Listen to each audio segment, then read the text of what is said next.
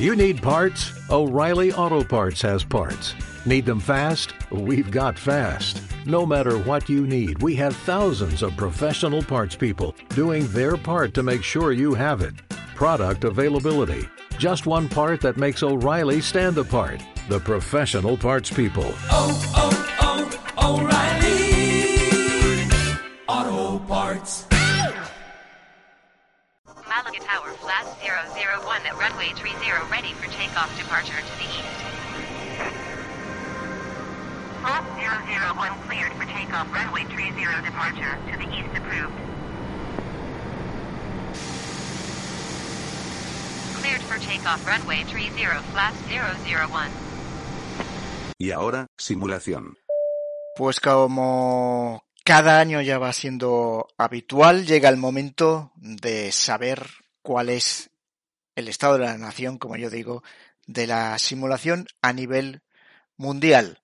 Como ya sabéis, llega febrero y llega comentar los resultados de la encuesta de la Flight Sim Community de Navigraph, que ya va siendo habitual cada año. Recordemos, una encuesta que se publicita por Internet en casi todos los sitios donde se da información o incluso en los que venden los partners o los proveedores que venden productos de simulación. Yo en Twitter os puse un tweet diciendo, oye, por favor, participar, porque es muy importante, es muy importante participar. Está claro que es una encuesta en inglés que se publicita en sitios webs donde el idioma es el inglés y que por tanto posiblemente para otros países donde la lengua nativa no sea el inglés supone una barrera. Esto se demuestra claramente en los resultados, pero no completamente solo por los resultados, pero es una participación voluntaria y, por tanto, eh, los resultados que se obtiene, pues es de la gente que ha participado. ¿Refleja la realidad?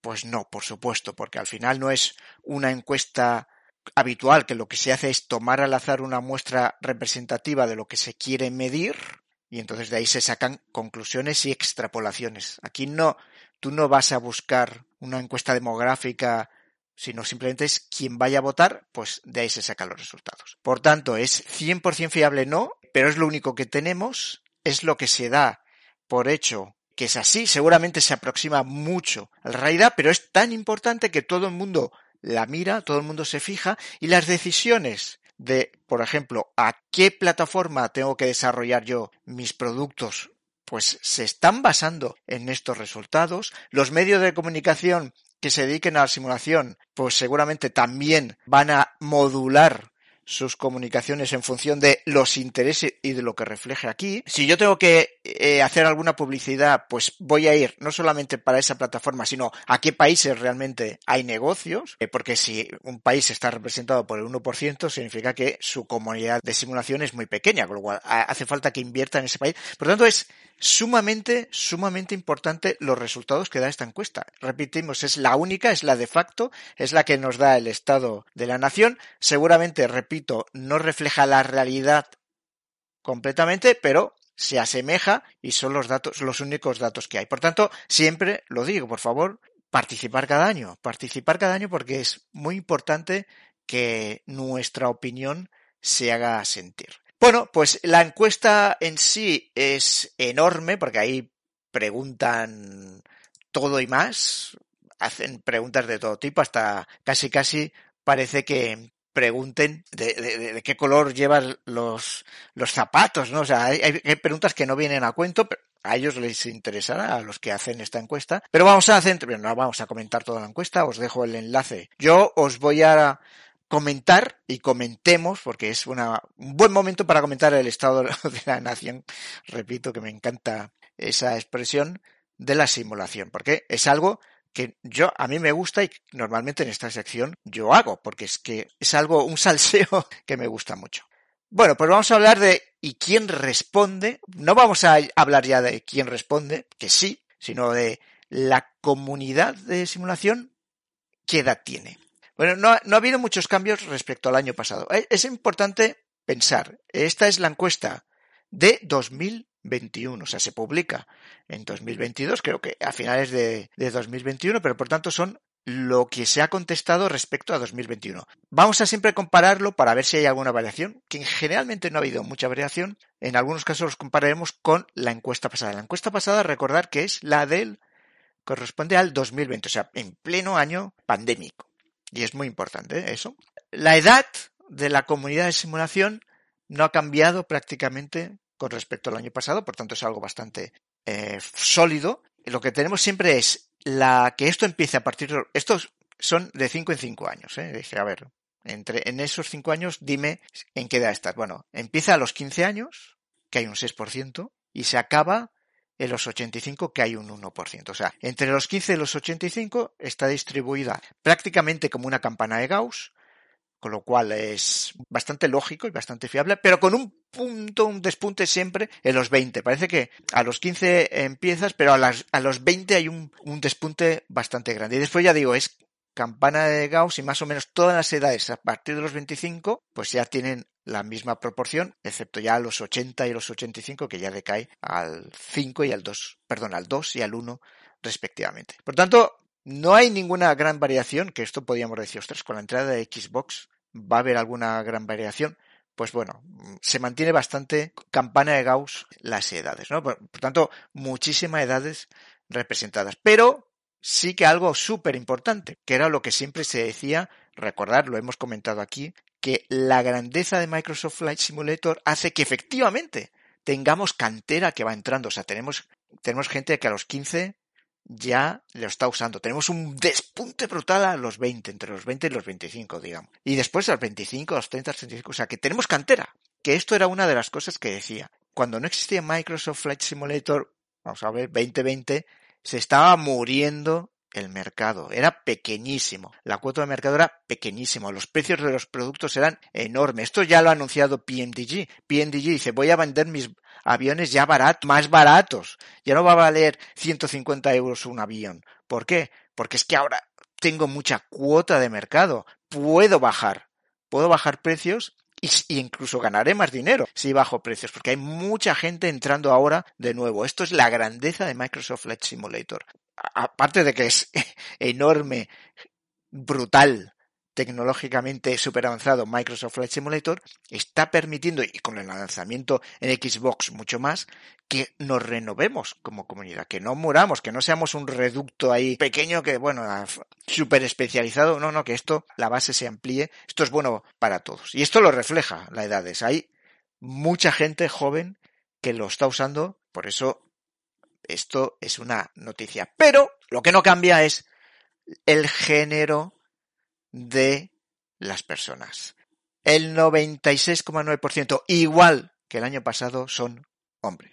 Ya está. Y el 1% son mujeres. O sea, y el resto, pues da igual, es no binario, que no lo dice, da igual. El 96,9%, o sea, el 97% de la comunidad de simulación que ha contestado la encuesta, claro, pero volvemos a decirlo, estoy convencido de que se acerca mucho a la realidad, son hombres. Esto, para mí, personalmente, sí que son malas noticias. Yo creo que esto, ostras, ojalá fuera el 50-50, 60-40, pero casi todos son hombres. O sea, es algo que todavía no atrae a las mujeres. Y esto sí que sería muy importante pensar por qué. Creo que os lo dije el año pasado, pero cuando yo miro las estadísticas de quién escucha este podcast, pasa lo mismo. O sea, me lo creo, absolutamente. No sé si es el 97 o es el 90. La mayoría de nosotros que escuchamos y que nos gusta la aviación, no que escuchamos el podcast, que nos gusta la aviación, que nos gusta la simulación en concreto, pues somos hombres. Esto no cambia. Bueno, ojalá cambie, ojalá cambie, pero de momento sigue igual. Países que han respondido y por tanto voy a hacer un, después un paréntesis ¿Dónde está el mercado de la simulación? Esto va igual, ¿eh? O peor para nosotros. Estados Unidos, el que más, con mucha diferencia, el 27,5%. Después el Reino Unido con 12,4%. Después Alemania con el 11,1%. Canadá, que ha subido, ¿eh? Canadá ha subido con el 5,1%. Australia, 4,2%. Fijaros, ¿eh? Estamos en el top 5. Todos son países anglosajones todos son países anglosajones. bueno, ahí está el mercado. Y esto es, esto sí que me duele, ¿eh? Francia, que es potentísimo también, 4%, Holanda el 3,3%, Italia el 2,1% y España el 1,8%. Es aquí donde me duele el corazón porque los resultados del año pasado es que España había contestado el 2,2%. Este año y España el 1,8. O sea, hemos bajado. Bueno, dos cosas. Uno, el que más ha contestado. Y donde más personas hay, porque claro, en Estados Unidos cuántas personas hay. Pues Estados Unidos es el mercado principal de la simulación. Y además es que esto me lo creo. Estados Unidos no es que sea el mercado principal de la simulación, es que la aviación en Estados Unidos es algo brutal absolutamente implantado en la sociedad. Bueno, claro, ellos inventaron el avión, los hermanos Wright. O sea que eso ser pioneros en la aviación se nota muchísimo. La aviación en Estados Unidos es tan desarrollada, es, es tan fácil volar, hay tantos campos de aviación, hay tantos aeródromos.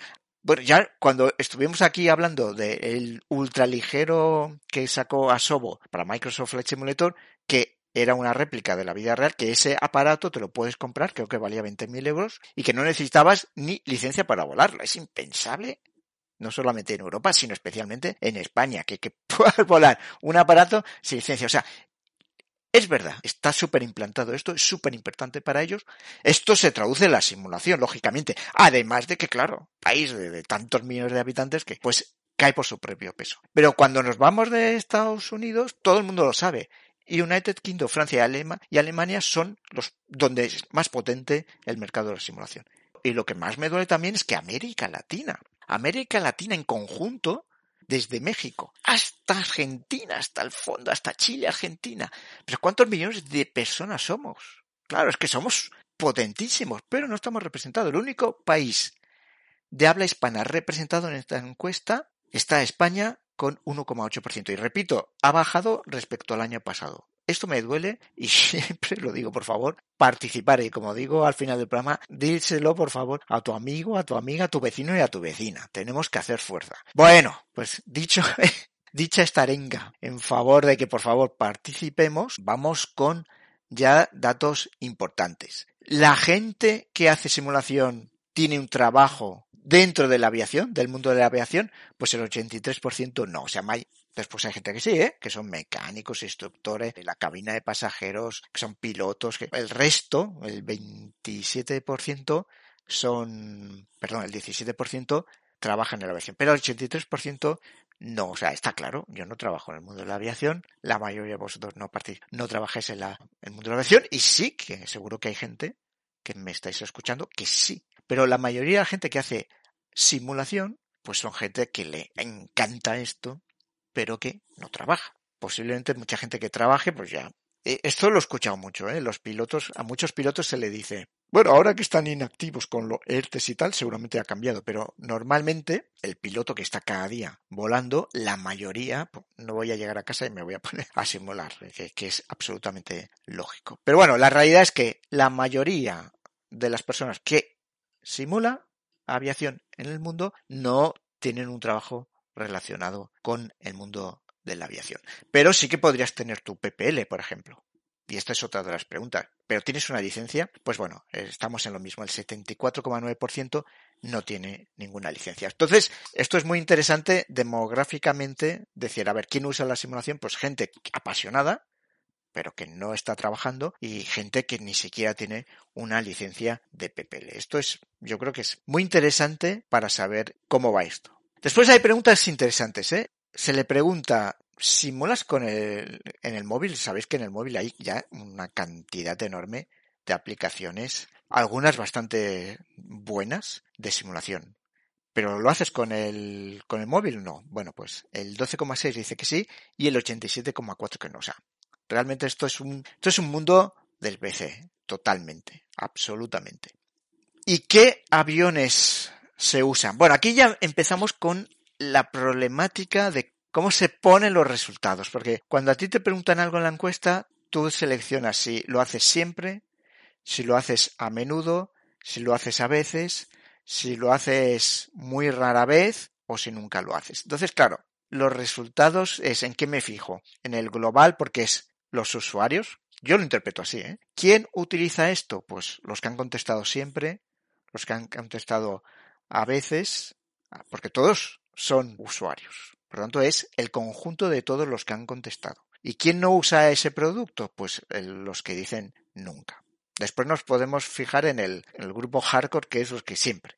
O sea, que no, no usan otras cosas, ¿no? Pero bueno, básicamente es, la gente lo que más se utiliza es o el Single Engine Piston o el Narrow Body Commercial Airline. O sea, es el, el, motor de la Cessna con un solo motor o un avión, un airliner de pasillo único. Eso es lo que más se usa. Si nos fijamos después en lo que digas Always, sí, el Always es muy pequeño para el Single Engine Piston, que es más o menos un 9%, en cambio para el, para el pasillo único, pues nos vamos al 30%. Entonces, si nos fijamos en, bueno, es que solo uso eso, la mayoría de las personas que simula lo hace con el narrow body. Esto es así. Ya está, no, no hay discusión. En el conjunto, porque yo, por ejemplo, me, me estoy viendo que cada vez utilizo más cosas. 737, 777, utilizo de todo. Y estoy con las Cessnas que las estoy redescubriendo y me estoy encantando. Por tanto, yo estaría ahí en ¿qué uso? Pues uso muchas cosas. Y efectivamente, me muevo entre el Single Engine Piston y el Narrow Body. Pues sí, sí. O sea, ahí estoy y la mayoría de las personas estamos ahí. ¿Cuántas veces a la semana haces una sesión de simulación? Vale, entre una y ocho tenemos más o menos una campana de Gauss y después tenemos más de 10 el 12%. O sea que hay gente que, o sea, esto es una campana de Gauss más o menos, pero después más de 10, que pueden ser 100, pueden ser 200, tenemos un 12%, que es mucho. ¿Y cuántas horas? En esas sesiones individuales, ¿cuántas horas? Pues aquí digamos que es dos horas es el 37%, tres horas es el 28%. Y después tenemos distribución pero más o menos que digamos que entre dos y tres horas cada sesión es lo que la gente normalmente usa la, la simulación.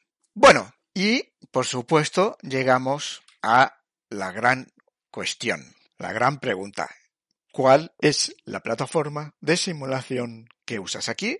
Volvemos a tener el mismo problema de la que siempre, la que frecuentemente se onta, entonces puede resultar difícil verlo. Pero lo vamos a hacer igual que antes, es en general, todo el mundo que ha respuesto qué plataforma usa y después de los que dices siempre también cuál usas. Bueno, recordar y perdonar que me haga pesado con esto. Yo, desde que usé el alfa de Microsoft Flight Simulator, ya os dije, esto es el futuro, esto es tecnología del siglo XXI, los otros simuladores siguen con su tecnología del siglo XX y van a seguir con su tecnología del siglo XX. Esto es la bomba, y ya lo dije, esto es el 80% y lo sigo manteniendo, ¿eh? Esto lo dije 2019, 2020, antes de que saliera Microsoft Flight Simulator. Y, repito, perdonarme que, que, aquí haga de abuelo cebolleta ahí contando mis historias. Yo ya lo dije, el 80% va a usar Microsoft Flight Simulator y el 20% usará otras. Y de esas otras, la mayoritaria será Explain. Y Prepare 3D morirá. Y bueno, y después hay gente que, que bueno, que por usar seguirá usando, y ahora lo veremos, FS 2002. no sé cuándo desaparecerá el mapa, porque Microsoft Flight aquí no aparece, y Microsoft Flight hay gente que sigue usando Microsoft Flight, que es alucinante. Pero bueno, entonces, yo os dije, clarísimamente el 80% Microsoft Flight Simulator y el 20% otras plataformas. Lo que no sé, el grado de adopción, no sé cuán rápido va a ir. Fijaros, el año que viene es en febrero del año que viene, cuando hable de esto, es un momento clave. George Newman, el responsable de Microsoft Simulator de Microsoft, lo que el otro día dijo en una de estas apariciones en vivo que hacen, las Live Dev QA, lo que dijo es, a ver, consideramos que 2021 era el año de Xbox y 2022, o sea, este año, ellos consideran que es el año de los aviones de tercero. Esto es importantísimo. Sabemos que este año se lanza el 737 de PMDG. Esto es un momento clave. No sabemos si llegará también el 777. Después está la cartera el 747. Posiblemente, yo creo que sí, llegará un Airbus 320 de Phoenix Simulation, que es un Airbus 320 completamente simulado. Va a llegar. Ya se está diciendo que va a llegar un Concorde. O sea, va a ser el año en el que tengamos normalizada la plataforma en cuanto a que ya tenemos aviones completamente simulados dentro de Microsoft Flight Simulator. Y esto va a ser un bombazo. A ver, si tú quieres volar un 737, tienes que estar o en Explain o en Prepare todavía. Eso, eso es un hecho. Eso es un hecho. Pero este año ya no. Ya podrás volar ¿Y tendrás alguna motivación para seguir volando? Por ejemplo, en Prepare el 737 PMDG, cuando aquí es infinitamente mejor que en esa plataforma. El año que viene va a ser momento crucial. ¿Cuánta más gente está utilizando ya Microsoft Flight Simulator? Porque digamos que tendremos ya una cierta normalización en ese sentido. Pero a día de hoy, cuando uno ve la gráfica, que el año pasado todavía no lo veíamos, ¿eh? El año pasado empezaba a despuntar y eso que claro, el año pasado pues se hizo en un momento en el que pues casi casi se acababa de lanzar Microsoft Flight Simulator. Ahora ya lleva más de un año y lo que tenemos es que ya absolutamente está claro que quien gana es Microsoft Flight Simulator. Quien usa Microsoft Flight Simulator es el 75% de las personas. El 75% de las personas. Por tanto, hay un 25% de las personas que no lo usan. Acordaros de mi predicción del 80-20. Ya estamos casi. Ya estamos casi. El año que viene, repito, con todos los aviones, los airlines que salgan, pues esto ya va a ser el bombazo. Y oye, igual me quedo corto como en predicción del 80-20. Pero ahí está. 75% de personas usan Microsoft Simulator en algún momento, o mucho o poco, y el 25% no lo usa en absoluto. Si nos vamos al siguiente, que por supuesto es Explain, 11,5, versión 11,5 o superior, tenemos que el 49% lo usa, por tanto el 51% no usa Explain en absoluto. Ya está. No hay nada más que hablar. Estos son, el mercado está ahí y está ganando Microsoft Flight Simulator vamos a fijarnos ahora en los que siempre usan, o sea, los hard simmers que usarán una u otra. Los hard simmers de MSFS es el 32%. Los hard simmers de Explain son el 20%.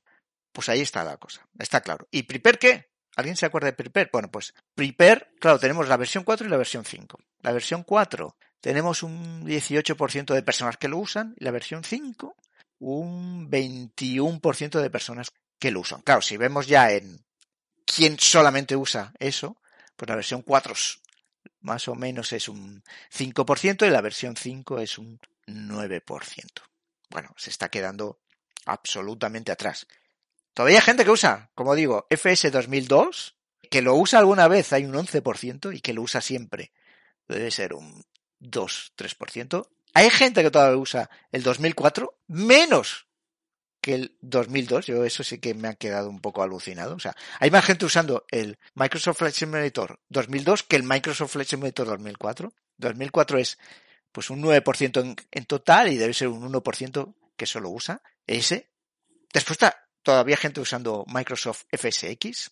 Alguna vez lo usa 20%, pero que lo usa única exclusivamente puede ser ahí un, un 2%.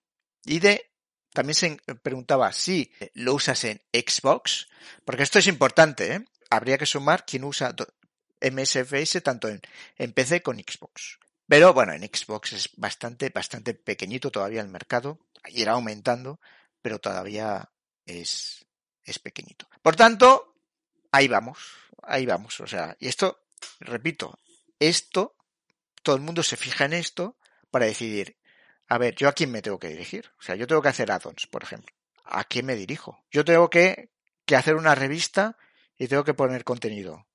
¿A quién me dirijo? Todo, todo. O sea, fijaros, ¿eh? Pues está claro. ¿a quién te... Ahora te tienes que dirigir a MSFS y a Explain. Ya está. ¿Te tienes que gastar tus recursos en Prepare? Bueno, habrá gente que es que no podrá pasar a MSFS. Pero si uno quiere saber qué es lo que tiene que hacer, yo creo que con esto lo tiene muy claro. Entonces, fijaros, también hay gente que se le ha preguntado si ha cambiado de plataforma durante este año. El 59,4 dice no, yo no he cambiado, sigo usando la misma. El 31% dice que sí y que ha pasado a MSFS. Lógicamente, ¿cuánta gente ha pasado a Explain? El 4,4. Está claro.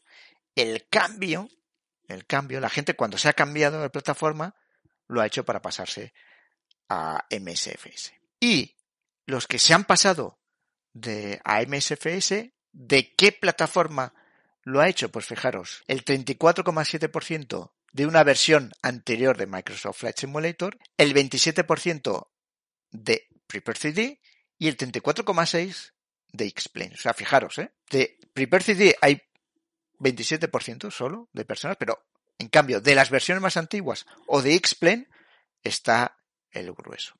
De las personas que este año se han cambiado y se han cambiado a Explain. A mí, personalmente, este dato me interesa. Tú tienes un PC, ¿qué sistema operativo estás utilizando? Bueno, Windows 10, 74,5%. Esto es muy importante, ¿eh? Recordemos que, y perdón, Windows 11, 20,4%. Esto es muy importante porque recordemos, yo siempre he dicho, Explain tendrá su reducto en la gente que usa Mac. Por lógicamente, si tú tienes Mac, no vas a usar Microsoft Flight Simulator. Si tienes Mac y quieres simular, vas a usar Explain. Pero es que muy poca gente que tenga Mac.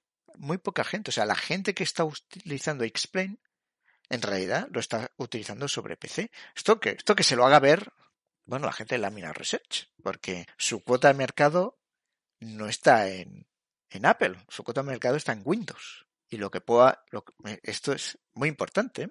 Y un poco me hace repensar el hecho de, bueno, y la, ese residuo de personas, con todo el perdón de residuos, ¿eh? ese 20% de personas que seguirán utilizando Explain, yo creía que iba a ser de Mac, pero si ves esto, no, la gente que usa Explain mayoritariamente está en Windows. Esto es muy bueno. O sea, que usa Explain no porque esté constreñido a usar Explain, sino porque le gusta usar Explain. Esto es muy importante. ¿Qué tarjetas gráficas tiene la gente que usa la simulación? Bueno, el 84,8 Nvidia. Bueno, es que es de cajón, ¿eh? El AMD, por ciento, el 9,3 solo. De cajón. O sea, si tú quieres simular, necesitas una tarjeta Nvidia. No hay duda. No hay duda de, de eso. ¿Y cuál tienes?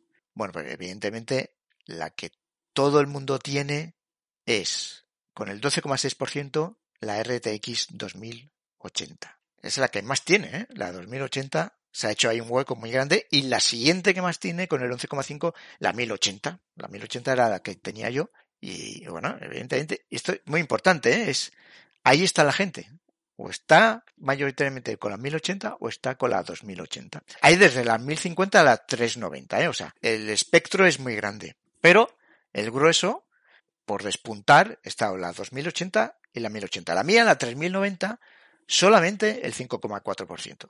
Lógicamente, porque es muy cara, es carísima. O sea, es una tarjeta gráfica que es que vale igual que un ordenador. Esto es brutal. O sea, comprarse una 3090 vale lo mismo que comprarte un ordenador con otra tarjeta lógica. O lo que siempre decíamos, ¿cuánto vale un ordenador? Mil y pico. Pues es que esta te cuesta esto. Es muy cara, solo un 5,4% la tiene. Y esto también es algo, claro, a la hora de evolucionar la plataforma se tiene que tener en cuenta. Yo creo que es muy, muy importante. Y después le preguntan a la gente, ¿y estás contento con tu tarjeta gráfica? El 78,4% dice que sí y el 21,6% dice que no. Bueno, y vamos con la otra parte que a mí me encanta, que es realidad virtual. ¿La gente usa realidad virtual o no? El 75,6% dice que no. 75,6% no usa realidad virtual. El 15,2% dice que sí. Y el 9,2% dice que sí, pero no en simulación. Esto es muy importante. Por tanto, mayoritariamente la gente sigue sin usar la realidad virtual. La realidad virtual sigue siendo algo, bueno, de, poca gente todavía. Y de esa gente que sí que la usa, ¿qué, casco tiene? Bueno, absolutamente despuntando la HP Rever G2 con el 32,8%. Bueno, está claro.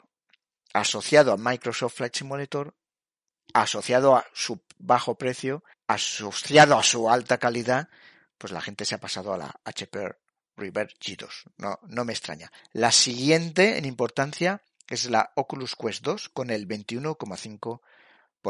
Las Pimax, acordaros que estuve hablando con las Pimax, que claro, son la bomba, pero que no funcionan con Flight Simulator. Pues hay un 1,1 y un 0,4% entre la 8K y las 5K. O sea que bueno. Y la HTC Vive Pro, un 1,2%. O sea, yo, la que yo tenía ya realmente se está quedando atrás. Por tanto, el juego está ahí.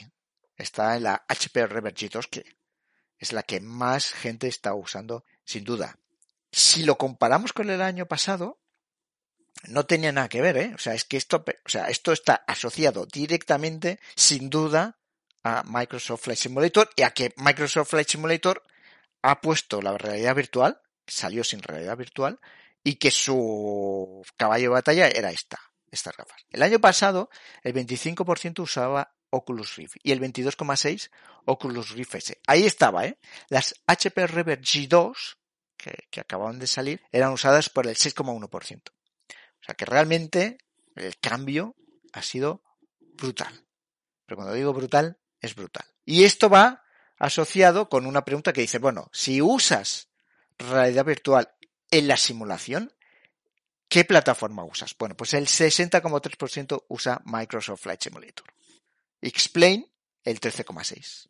De hecho, el segundo es DCS con el 18,2%. O sea, y por eso el cambio, o sea, la gente que se ha pasado a utilizar la realidad virtual lo ha hecho por Microsoft Flight Simulator y por supuesto con las HP Reverb 2 que era con la que decían iban perfectas con estas. Cosa que doy fe, por cierto. Y después está, ¿y cuánto tiempo estás en una sesión de realidad virtual? Porque no es lo mismo hacer una sesión de simulación con realidad virtual que sin realidad virtual. Fijaros, una hora 39%, dos horas 40% y tres horas 14%. O sea, normalmente estás entre una, dos horas y ya está, porque evidentemente es, todavía es un hándicap tener las gafas y tener todos, ¿no? No puedes estar ahí 14 horas en una sesión de realidad virtual. ¿Y qué tipo de, vuelo usas? Pues el 51,3 IFR, el 76,6 VFR, ojo que aquí podías elegir varias opciones, ¿eh? Ya está, el resto son pues casual flying, without roll. No, pero está claro que la mayoría de la gente lo usa para admirar el paisaje VFR con Microsoft Flight Simulator. Ya está, si es que no hay, es que no hay, no hay otra cosa. Muy bien, pues hasta aquí el, los resultados de la fabulosa encuesta Navigraph de, de la simulación. Conclusiones, quien está modulando el mercado de las simulaciones Microsoft Flight Simulator, le gusta a quien le guste, se está comiendo el mercado, le guste a quien le gusta a quien le guste, y el año que viene esto ya va a ser, con todos los PMDJ que van a salir, el Phoenix, el A320, el Concord y todo lo que pueda venir, esto ya va a ser la bomba. O sea, Microsoft Flight Simulator se va a comer el mercado, se lo está comiendo, es que ya no hay duda, o sea, ya no hay duda. Y yo, no sé, la gente que todavía los escucho y los leo que dicen, no, no, es que esto todavía no funciona, esto es, esto, esto es que ha salido muy pronto. Todavía hay gente que sigue diciendo, es que ha salido muy pronto. Bueno, yo no los entiendo, da igual, la mayoría está ahí, cae por su propio peso que el mercado, afortunadamente, porque, repito, es un simulador tecnología del siglo XXI, es brutal, es lo que necesitábamos todos para revivir el espíritu de la simulación pues se está imponiendo ante todos. En Sherwin Williams somos tu compa, tu pana, tu socio, pero sobre todo somos tu aliado, con más de 6.000 representantes para atenderte en tu idioma y beneficios para contratistas que encontrarás en aliadopro.com. En Sherwin Williams somos el aliado del PRO.